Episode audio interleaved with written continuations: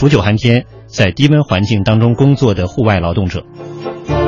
那我相信可能这两天听众朋友也注意到了这条新闻啊，这也是这几天社会和媒体关注的焦点。呃，说的什么事儿呢？低温津贴。呃，当高温津贴惠及越来越多劳动者的时候，在低温下坚持工作的劳动者却不得不面对一个尴尬的现实，就是低温津贴很少被用人单位和社会舆论所提起。很多劳动者的低温保护状况，就像在北方的冬天一样那么寒冷。呃，您对于这个话题或者说这个新闻是不是留意到了？也欢迎大家来到中国之声实名认证的微博来关注，并且参与到我们的节目当中。呃，虽然说目前可以说，呃，我国的这个高温劳动保护政策在逐步的健全。我印象当中，我们的节目也曾经做过今日调查，关注过高温津贴，您领到了吗？但是现在这个冬天啊，特别是在北方，一谈到这个低温津贴，好多人好像还并不清楚。的确，有人说，呃，从来没有听说过还有低温津贴这样的规定，也不知道什么叫在这个低温。呃，工作环境当中还需要有这个劳动保护。那么，您是不是领过这个低温津贴呢？我们的记者今天在街头做了采访。从来没有听说过，好像就听说过以前有这个高温补贴吧，夏天的时候，冬天好像低温津贴从来没听过。像我们也属于这种经常在户外工作的工作者了，比如说出去工作的时候都是，哎，自己多穿一点吧。然后比如说我们上山的时候特别冷，那也没办法，只能说克服一下，戴戴手套啊、围巾之类什么的。你像我们就常年在室外工作，但是我也没听说过有这个低温补助之类的东西。反正是工资条里边没有这一项，单位上实际其实对我们还是挺照顾的，会发一些这个抵御严寒的，比如说什么口罩啊、手套啊，然后棉大衣啊之类的东西。没听过低温补贴，可能也是因为这一年里气温特别低的时间也不是特别长吧。所以公司和单位对低温补贴也不重视。像你们这种保安有没有领过这个低温津贴啊？没有，没有这个说，从来没听说过。希望一个希望有吧，大冬天那老得在外边弄啥抓药，那自己的都是自自己保护自个儿吧，那个。啊，希望出台这个这个低温这个补贴。低温津贴是不是就是那个烤火费啊？过去的烤火费嘛，过去有，但是这好像没有。这个政府应该考虑吧？在室外的工作嘛，肯定比室内要多辛苦。我们单位不知道有没有啊？好像没有发过吧？像我们这种户外工作者呢，有的时候经常也挺冷的，手啊，然后耳朵呀。都会冻得很厉害。我感觉这个体温补贴呀，真是太有必要了。那些环卫工人，你看那些建筑工人，但是他们呢，在这一块没有一个相关单位能够站出来慰问一下他们，或者说是给他们一个这样的一个补助，在这么一个寒冷的天气，至少能够给他们送去一份冬天的一个温暖吧。的确，这低温津贴和低温工作环境当中的劳动保护问题啊，这一下就很明确了。大家一般要么没听说过，要么就是好像没享受过。那我们记者也查询了一下，有没有这方面的规定？是有的。先来说这个，在低温工作环境之下，有没有可能是造成工伤啊？二零一三年，国家卫生和计划生育委员会、人力资源和社会保障部、国家安全生产监督管理总局、全国总工会联合发文，公布了修订之后的职业病分类和目录，把这个冻伤列为新增的职业病之一。二零一五年，去年啊，国家卫生和计划生育委员会、人社部、国家安全生产监督管理总局，包括全总联合发文公布了修订后的职业病危害因素分类目录，也把这个低温列为了新增的职业病危害因素之一。看来这个低温环境下的劳动保障是有据可查、有法可依的。那么刚才大家提到最多的这个低温津贴，是不是也会有章可循呢？中央台记者何源做了一个报道，我们来了解一下。在各类劳动保护的规章制度中，原劳动和社会保障部二零零四年三月一日正式实施的最低工资规定中提到了低温津贴，其中第十二条规定，在劳动者提供正常劳动的情况下，用人单位应支付给劳动者的工资，在剔除下列各项以后，不得低于当地最低工资标准。第一是延长工作时间的工资，第二是中班、夜班、高温、低温、井下、有毒有害等特殊工作环境条件下的津贴，第三是法律法规和国家规定的劳动者福利待遇等等。那么，既然低温津贴的发放有章可循，为什么这部分津贴却没有落实呢？根据人社部相关部门介绍，所谓的极寒地区津贴。本质上属于艰苦岗位津贴，由企业自主确定，国家并没有制定统一的政策。目前，国家层面对企业内部的工资分配，主要进行政策指导和引导，鼓励企业工资分配向一线艰苦岗位倾斜。另外，低温补贴难以落实，更重要的原因在于对低温的标准不明确。说的有道理，因为对这个低温的标准很难明确啊。咱们国家幅员辽阔嘛，呃，一说到这个低温津贴，可能在南方地区的朋友就会觉得这离我们肯定更远了。呃，特别是 相对来讲，在这个冬季啊，呃，当地的温度还比较高的地方，就更不会提到这个低温津贴了。不过呢，在东北地区，有的地方已经非常冷了。你像微博中的这位朋友叫吴代，说我们这儿天气预报都零下三十多度，这个怎么过呀？呃，对于工人来说更是如此了嘛。呃，也有的朋友在微博当中也是提到了这个问题的同时呢，也说到了我们幅员辽阔的这个问题。像索菲英，他说我国冬季啊各地的气温差别很大，似乎不怎么可能就低温劳动保护制定全国统一的法律法规或者规章制度。但是这不能成为理由，只要法律从原则上兼顾到各地情况，并且还需要有监管部门的约束和惩罚。这个像提过的高温津贴，包括夜班津贴。还有这次提到的低温津贴，这是文明社会的必然要求。但是节目开场，我们记者在街头的随机采访，确实也证实啊，这个低温津贴似乎大家遇到的不多。那这是一对矛盾啊。先听听两位 观察员、两位女士的感受，对这个问题有一个初步的判断或者是什么样的印象？呃，问题的症结出现在哪儿呢？啊，春梅老师。嗯，我觉得低温津贴这个话题呢，就是一般人不太熟悉。嗯。那么企业如果装糊涂的话呢？也是可以的，也是可以的。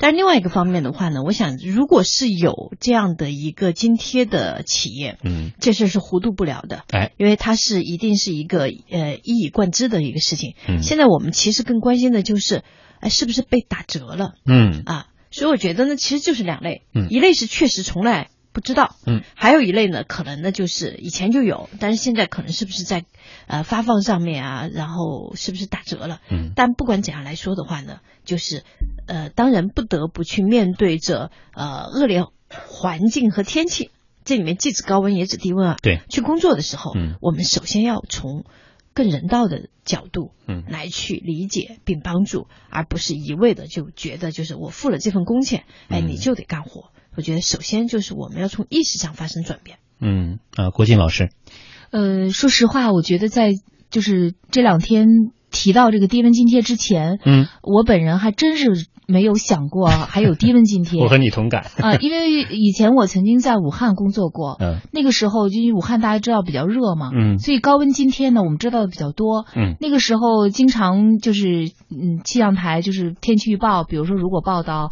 呃三十九度四十度，大家就都说啊那今天这一定得应该发高温补贴了，嗯，就上班就得发，嗯，其实呢它这个本身高温津贴也好，低温津贴也好，嗯，它首先涉及到就是它其实是在一定的岗位的，嗯，不是所有的人在这个恶劣天气下都可以享受这笔津贴，比如说我在室内，可能我就。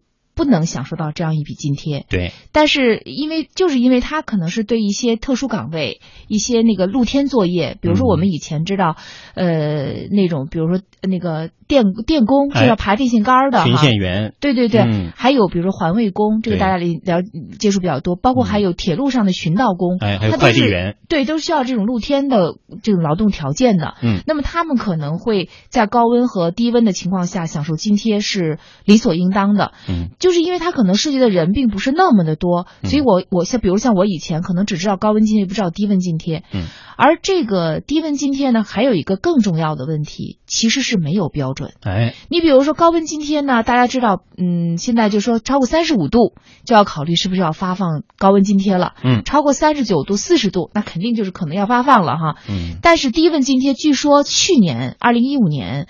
呃，工人日报的记者曾经参加中国气象局举行的一次研讨会，曾经就给在场的三位气象学专家提出过关于低温津贴的问题。嗯，结果当时在场的三位气象学专家都表示，他们都没有听说过有关低温保护的气候标准。哦，也就是说，怎么样叫我就该给你低温津贴，政府该给就是这个企业该给低温津贴了。嗯。不知道。是。是多少度，因为零下多少度，而且各个地方大家不一样。比如说我前两天，比如说去呃那个南方，嗯，就觉得同样的，比如说它跟北京的这个，如果从气象预报的这个气温来说，可能差不多，嗯、甚至可能比北京还要高，但它可能比北京还要冷。是。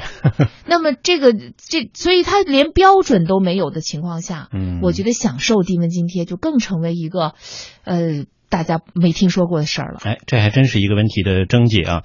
这一说高温嘛，那各地都能够感受得到，说一个这个标准就知道了，三十五度，要是预报四十度啊，那就是很标标准的，大家知道的这个印象中的高温。但是低温确实同样都是今天天气预报零下九摄氏度，在北京的零下九度和武汉的啊，那真是不一样的，呃。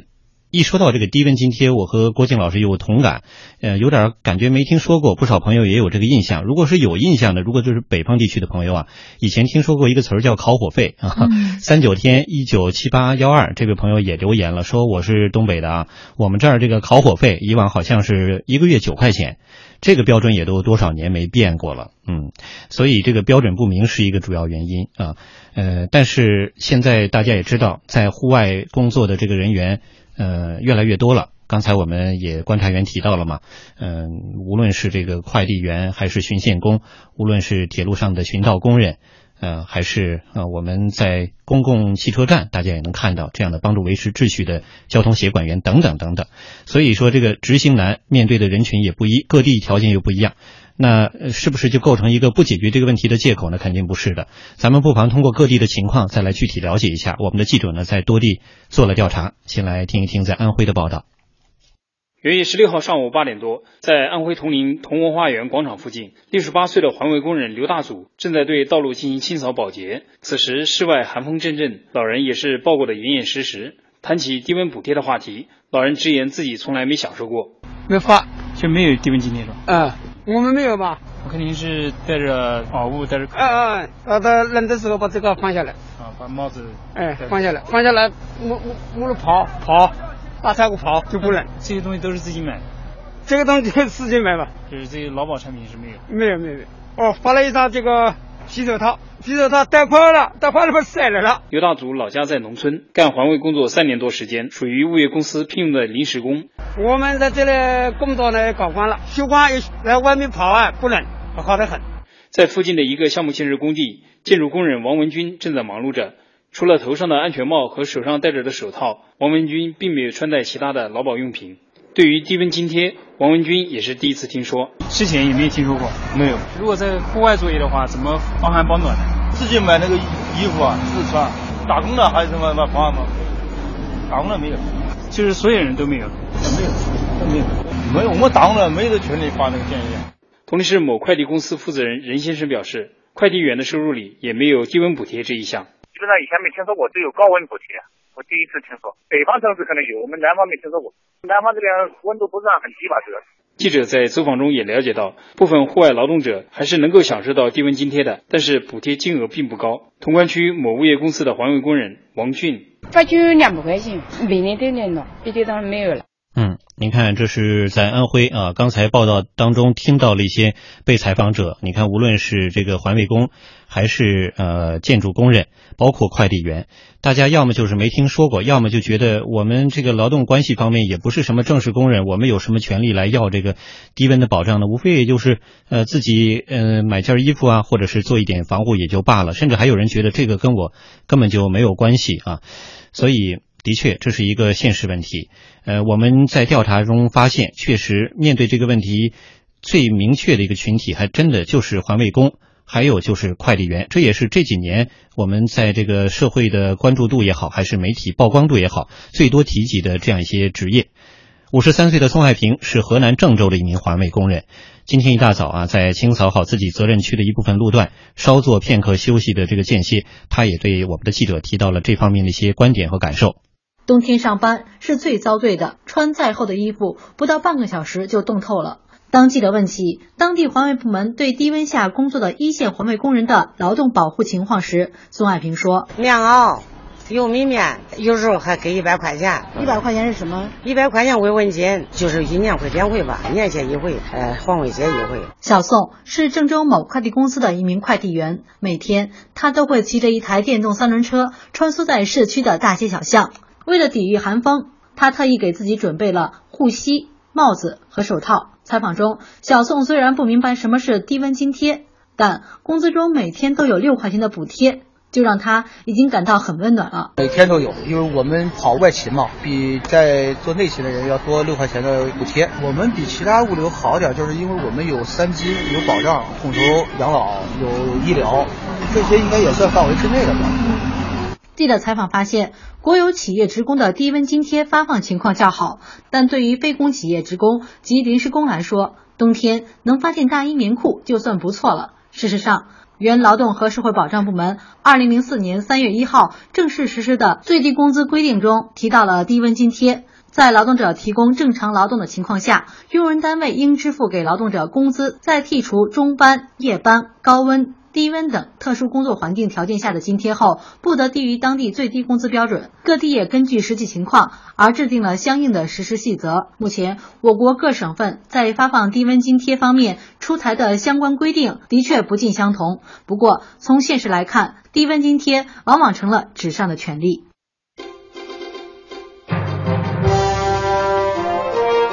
央广夜新闻，理性决定深度。好，刚才听到了记者发自安徽，然后就是河南的报道啊，有一个共性，就是大多数的这个户外工作者对这项权利基本上是觉得跟自己很远，没有关系，要么就是听说不到这种低温津贴的发放和政策，要么就算是听说过，也基本享受不到。还有就是呢，一些人提及了。呃，最常见的一些办法，比如说也就发发呃什么一些基本的劳保用品啊，或者是简单的一个规定，每年几块钱或者是一百块钱，但是有没有领到也不知道。呃，其实春梅老师，我记得就是如果再往前来数啊，呃上世纪末期、中末期的时候，那时候大家对这个劳保用品印象还是很深的。我记得小时候就是特别发那个线手套啊，然后呢再往后冬天的时候也会北方。发那种稍微厚一点的手套，有时候也会发那个呃毛裤或者是这样的。现在确实很少听到单位说有这方面的一些发放了。这个是因为确实呃现在在这个执行政策方面的走样呢，还是本身就是各种劳动关系不像原来那么明确了？什么原因？以前的话呢，其实那个应该叫劳保。哎，对，是，它是劳保。我就记得我们那时候好像周围的小朋友几乎每个人都有一件用手套的那个线对对织成的那种线儿衣。是。然后呢，现在好像大家就会觉得，第一啃土，然后第二家里面的人会觉得织毛衣也是一件比较麻烦的事儿。嗯。然后第三，确实大家生活水平提高了，但有一点啊，嗯，就是像今天呃有人说有烤火费的一个消息。嗯。但现在为什么没有了？嗯，第一，我觉得在过去几年，其实你会发现好像员工福利嗯大幅减少，对，这是一个。嗯，然后第二的话呢，就是我们现在，嗯，如果你不提低温补贴，大家会把它等同在一起。嗯，烤火费的话，大家更多的是当做员工福利。嗯，但是低温补贴是对劳动者的一个基本保障，所以把民愤正了，才能够让公众真正意识到。我拿的是什么？嗯，是因为我在低温劳动情况下应该给予的补贴，嗯，而不是说啊呃，就是每个人都很平等、公平的拿到的那种烤火的那种费用。嗯，所以我觉得在这件事情当中一定要区分清楚，只有这样大家才能够意识到啊，原来大热的天儿工作我是冒着危险的，嗯，大冷的天工作我也是冒着。很多的一个危险的，所以，嗯，这个时候补贴才能够真正的执行下去。我觉得您说的这个还真是关键之处。如果不明确，呃，大家有各种各样的解读方式，自然也就在执行当中会走样，或者是不够作数。稍后我们继续聊。好，现在是北京时间二十一点三十分，欢迎听众朋友继续收听正在直播的央广夜新闻，来自中国之声，我是雨婷。今天晚上为大家带来新闻点评的两位观察员是春卫和郭靖。呃，我们正在这一时段关注的今日调查是有关这几天呃媒体和公众都很关心的一个话题，那就是低温津贴，您领到了吗？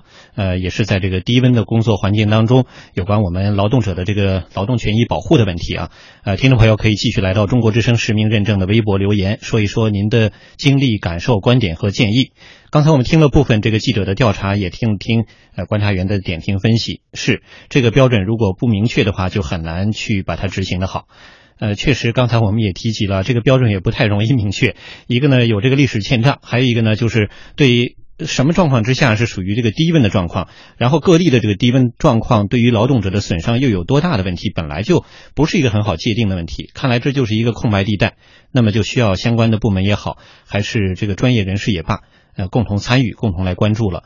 呃，说几条这个听众的留言啊，在微博中每天写故事。他说我在云南啊，我们做建筑工的，一到十月份一般也就回家了，这个地方太冷了。呃，另外呢，要到年底的时候，工资如果也不加的话，那么也就不太划算。呃，还有一位是呃天涯望博啊，我们的一位老听众，他说如果有低温津贴的话，还有一个问题是不能只喊口号不见行动，把这个钱发放到手才是真格的。呃，俗话说这个腊七腊八冻掉下巴，意思是说现在天气到了非常寒冷的时期，所以说外出的在外工作的人一定要做好御寒的准备，千万不要冻伤了。I H E X 说，其实对于这方面的保障问题，是政府的相关保障部门应该做到的起码工作。呃，如果做不到，这个职能部门的人员首先应该想到自罚三杯。每天写故事说，我就没有见过这个低温津贴。血色雨林就问了说，小编你有不？如果有的话是多少？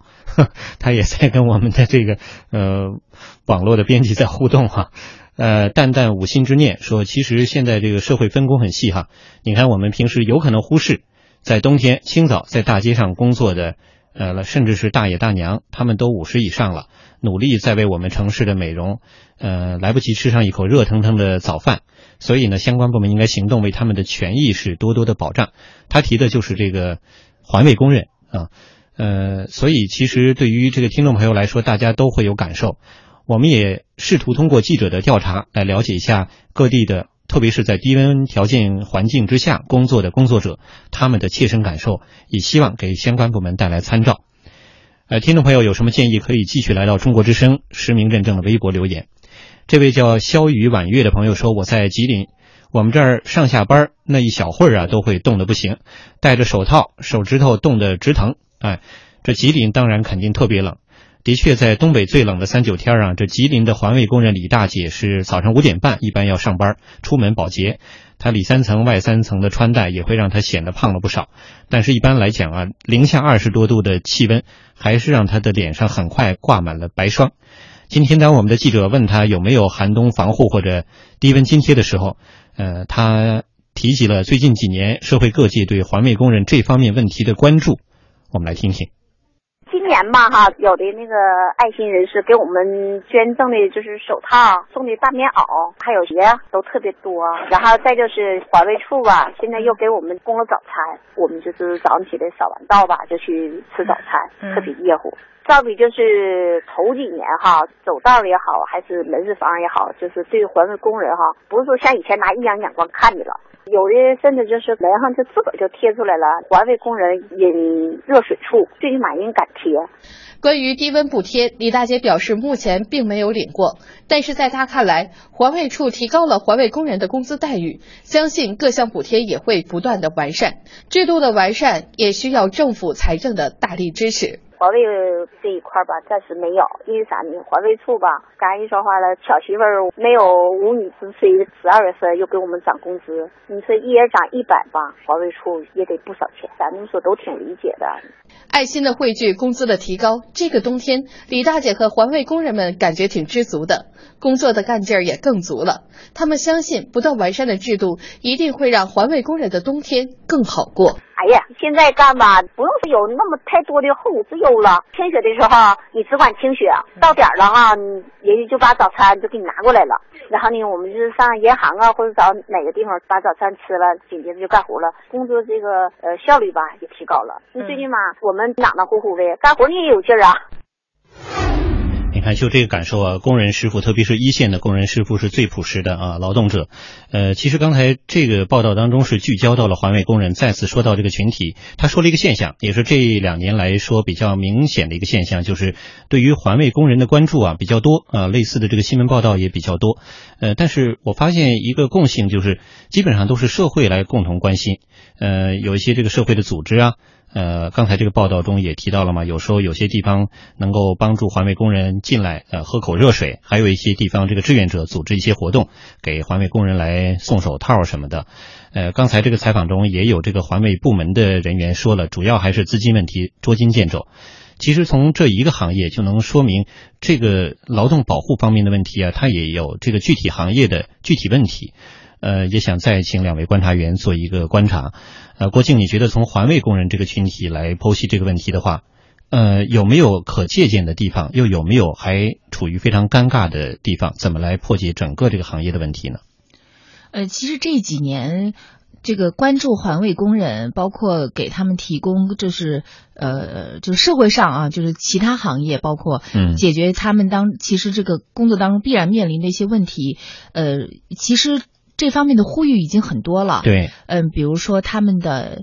这个吃饭问题，对，呃，还有包括他们，甚至包括他们的上厕所问题，对，就是其实，嗯，大家都在想，就是说能够站在环卫工人的角度去讲怎么解决他们这些事情，嗯，但是实际上，它和我们今天讲到的高温津贴、低温津贴可能还有一个不同，嗯，就是说，呃，其实这个今这个高温也好，低温津贴也好，它其实关键问题，刚才我听到前面那个春伟老师也讲到，嗯，它其实。真正它是一种就是劳动的劳动者应得的权利，对呀，它不简单的是一种可有可无的福利。哎，你比如说，我印印象当中，就拿高温津贴来讲啊，我小时候，比如说我家附近有一个工厂，嗯，呃，好像是一个嗯，这个比如说是一个钢铁厂啊，嗯，呃，那么我们这个我印象当中，我们就非常羡慕那个厂，因为什么呢？它可能就可以去。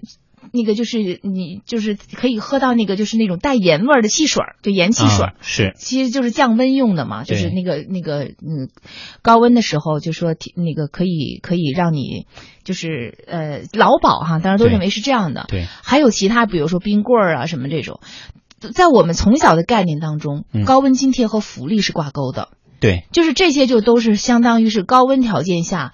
呃，这个这个这个单位这个企业提供给劳动者的一种福利，嗯，我们就把这两者等同起来了，嗯，但是实际上高温津贴和低温津贴，他们都是法规明确规定应该给予劳动者的，就是实际上是一种权利，享享有的权利，嗯，所以就环卫工人来讲，比如他们的这个呃劳动作业的条件是比较艰苦的，早上很早就要起来，经常三四点可能就要到岗，嗯，像冬天早上三四点是非常。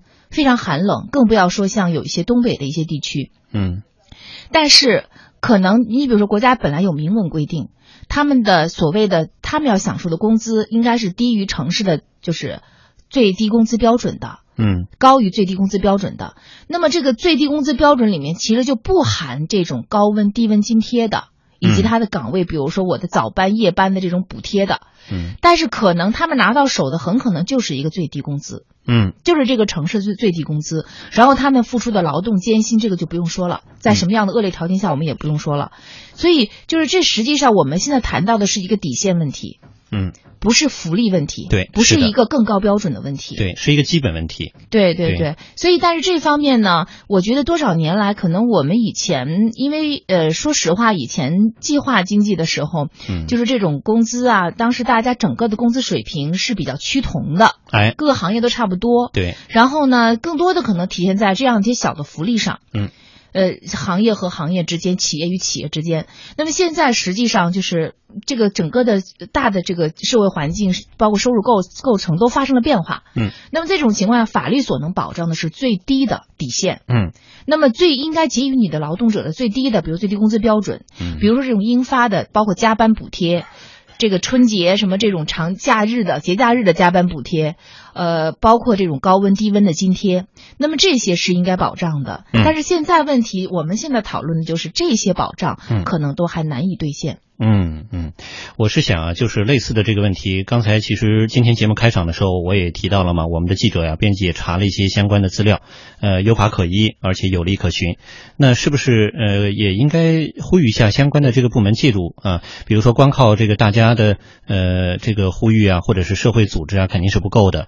那么相关的这个主管的部门，比如说工会组织啊、劳动监察部门，呃，还有就是相应的福利保障部门等等，是不是也可以在不同的季节？根据不同的地方、不同的情况，开通这样的一些求助热线也好，监督的机构也好，来帮助啊这个企业来完成这方面的一些保障，来更多的帮助劳动者有一个去进行咨询甚至是投诉的渠道。呃，否则只靠这个媒体的呼吁，只靠社会志愿者的服务肯定是不够的。而且我们今天也提到了嘛，现在一个最主要的问题是这个标准还没有完全的明确，也不太好明确的情况之下，那各地是不是也可以先行一步，有一些各地的具体的做法？因为它不同地方冷的程度也不一样嘛，那不同的这个职业，它面对的困境也是不同的。你看，像过眼云烟一八六幺刚发来了微。呃，微博留言，他说，呃，这一会儿啊，我们内蒙古锡林浩特已经很冷了，也突破了零零下三十摄氏度。在我们这儿，像除了环卫、交警、协警这样的工作人员之外，其他人都没有，或者说非常少要减少这个室外活动了。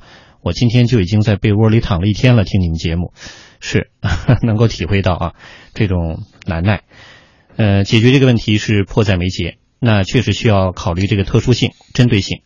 呃，但是提到这个低温补贴，大多数的户外劳动者现在的第一反应是没听说过，这是一个现实的非常窘迫的情境。实际上，仅靠这个低温补贴还是远远也并不够的。在安徽蚌埠啊，从事了二十年环卫工作的骆师傅，今天对我们的记者这样说。我那不清楚，我也不知道。这么冷的冬天，有没有一些防护的措施呢？对你也没什么特殊防护，有时候就发点手套子，就发点这种工作服，自己弄帽子，弄自己保暖去。记者随后又来到蚌山区的一个路段，当问及这里的环卫工人钱师傅是否领取过低温津贴时，他也给出了相同的答案。嗯，没有，没听说。通过采访其他几名环卫工人，记者了解到，在蚌埠地区，环卫工人在数九寒天里，别说是领取低温津贴了，很多人是听都没听过。根本不了解这一权利保障措施。那么，低温津贴到底能不能有？原劳动和社会保障部二零零四年三月一号正式施行的最低工资规定中提到了低温津贴，在劳动者提供正常劳动的情况下，用人单位应支付给劳动者的工资，在剔除中班、夜班、高温、低温等特殊工作环境条件下的津贴后，不得低于当地最低工资标准。戴光玉是一名白领。他告诉记者，在他们企业前几年制定了低温津贴的实施细则，但最近两年却没有了。低温津贴就好像是我们以前讲的烤火费，但是好多年前发的，但是现在这几年都没有发过。呃，包括高温津贴也是的，因为出台一系列政策，现在也不发了。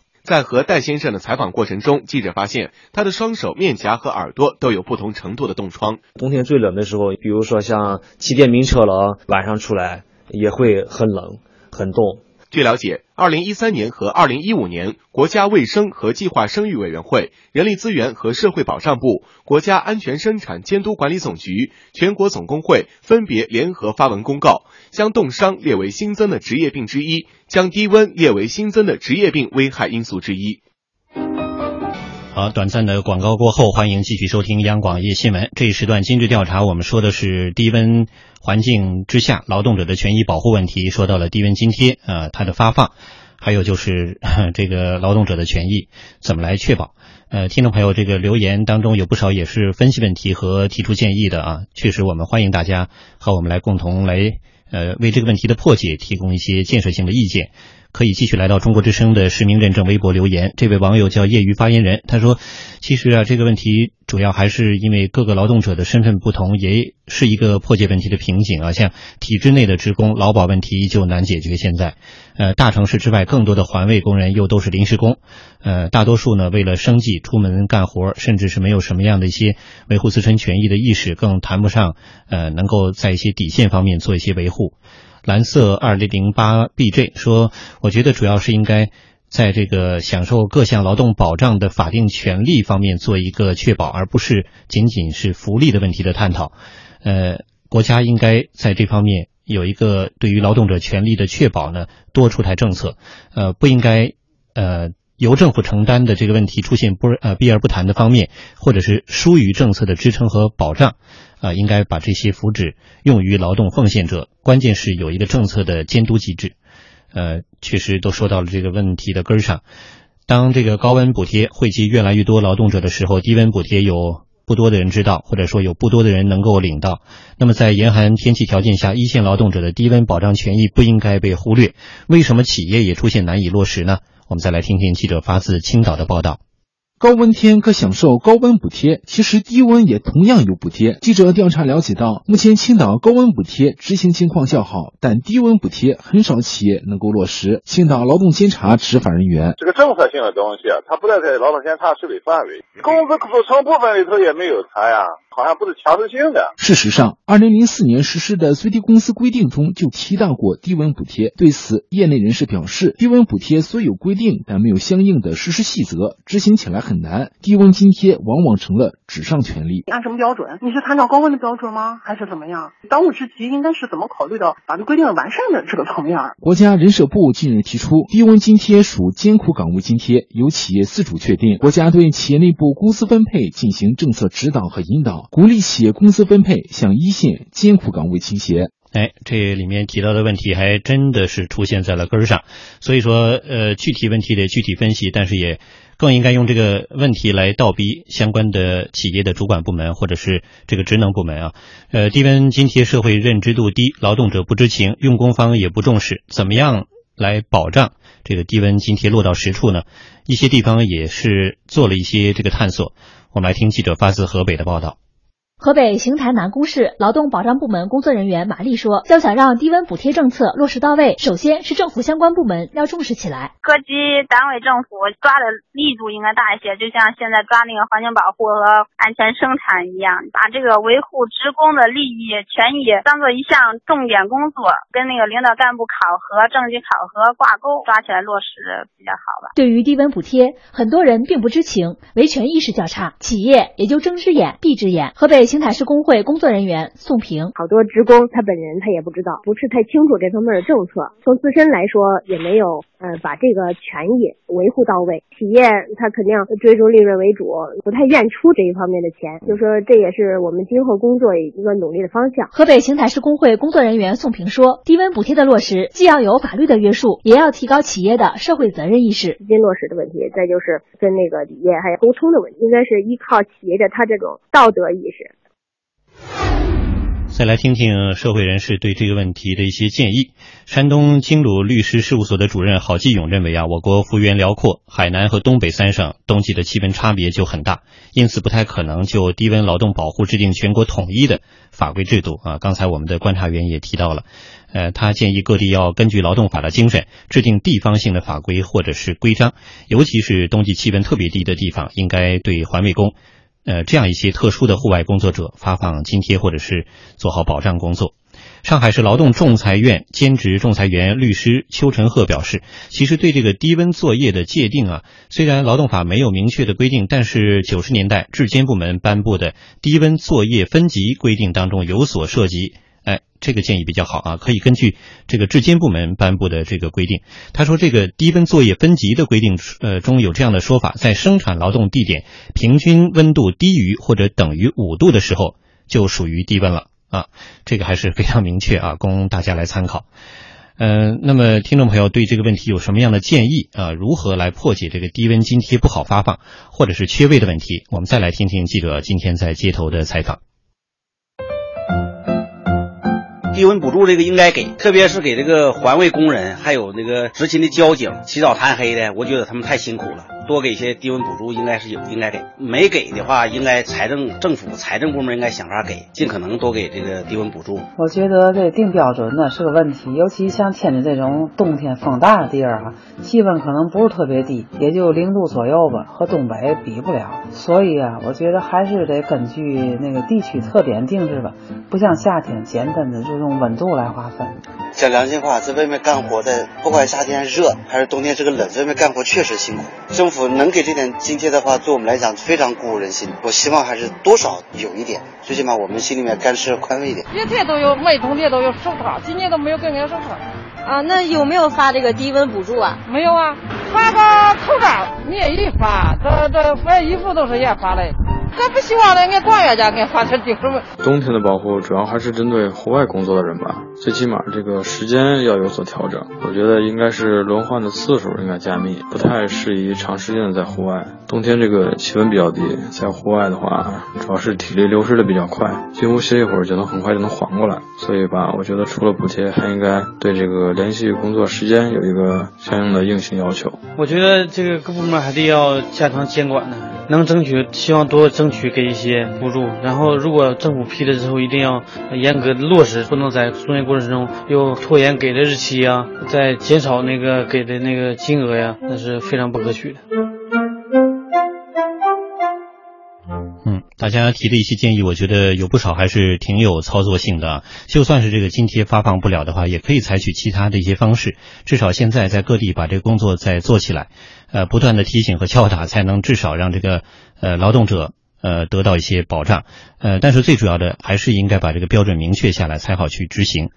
呃，其实通过刚才我们记者的调查，了解了一些国内的低温作业劳动者保护和低温津贴发放的情况，不容乐观。那么，在国际范围内，是否有国家对于劳动者在冬季低温或者极寒工作环境中的劳动保障制度和措施呢？相信您肯定会说，那肯定会有。那具体是什么样的呢？我们也来听听记者的盘点和报道，来让我们共同做一做参考。在韩国，虽然冬季的温度不会特别低，甚至比中国北方还要高一些，但这里为了保障安全，基本不会进行冬季室外作业。中国之声特约韩国观察员南黎明。韩国是一个四季分明的国家，气候呢基本上相当于中国的山东半岛和辽东半岛中间的那种状态。韩国十二月份的平均气温去年呢是五点四度，一二月份呢要相对更低一点。那么降雪呢也主要是集中在一二月份里。那么最低气温呢能达到零下八九度，尤其是江原道的山区。那么气温属于高冷地区，气温就更低了，降雪量也很大，偶尔呢还会发生大雪封了村落。这个物资运输不进去的这种事情，那么在这种情况下，除非是特别的需要，一般情况下呢，室外的作业都是停止的。比如说建筑工地等地方，为了安全，也为了保障建筑的质量，冬天呢一般是不作业的，所以也就无所谓寒冷作业的补助费之类的这种说法了。当然呢，这也造成了在建筑工地上干活的人力呢，在冬季暂时失业的这种境地。在德国，劳动者受到相关法律的完善保护，不仅是低温条件下，所有各种恶劣环境都有相应的补贴规定。中国之声特约德国观察员薛成俊。德国呢，于一九九六年就出台了专门的劳动保护法，全称呢是《改善职业安全措施和从业者健康的工作保护法》。那么以该法为基础，德国的劳动者在工作中必须受到相应的安全和健康保护，雇主呢必须为员工提供足够的保护措施。二零一三年的十月和二零一五年的九月，该法呢分别再次做了修改，对一些具体的措施进行了进一步的完善。那么，根据该法，雇主呢是有义务在危险工作或者呢是极端条件下的工作中为从业者提供额外的保护。除此之外呢，雇员可得到相应的津贴。那么这些危险工作呢，包括物理的、化学的、生物的、气候的等各个方面。比如说，德国的外派人员。那么，根据派往地区的危险等级的不同，会得到相应的健康和安全津贴。比如说，在一些战乱地区和高污染城市工作，雇员呢会根据劳动保护法中的相关条款和具体的规定获得相应的补贴。呃，听了这个记者的报道之后啊，刚才只是说了韩国和德国的情况，但是还是有一定借鉴的。听得出来，就是在国际范围内对于这方面的问题的解决。呃，其实还是回到了刚才郭庆提到的啊，春伟老师提及了，就是这个，呃，首先标准一定要明确，还有就是，呃，相应的等级也是非常的细致啊，只有这样才会有章可循。呃，那这一时段快结束了，听听两位观察员最后有什么样的总结和感慨，以及对未来的建议吧。啊，春伟老师，我个人是觉得呢，在这一块上面，最好不要寄希望于企业自己能够。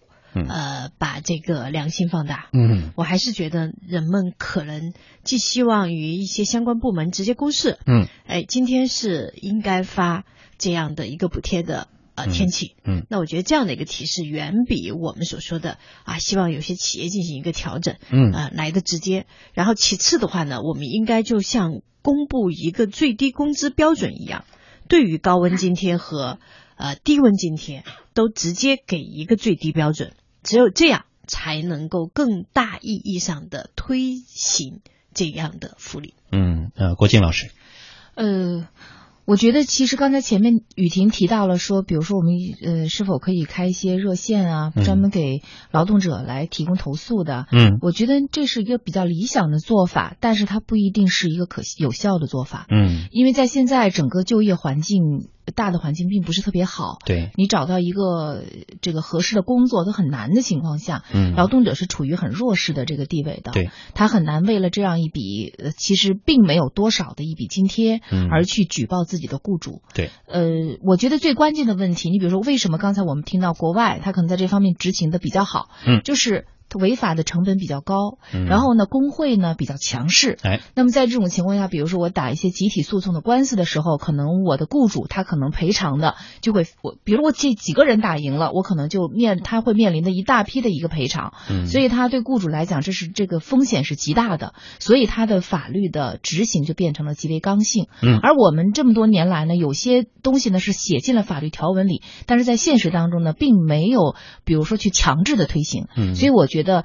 呃，我同意刚才春梅老师说的，其实这种提示是一种温馨的提示，更重要的，我觉得还是要刚性的去执法。既然写进了法规里面，嗯，好，那通过将近一个小时的时间，我们再度关注了这个低温津贴啊，希望我们这样的关注，还有记者的调查，包括呃两位观察员的点评和梳理，能够对于解决这个问题啊提供一些参考。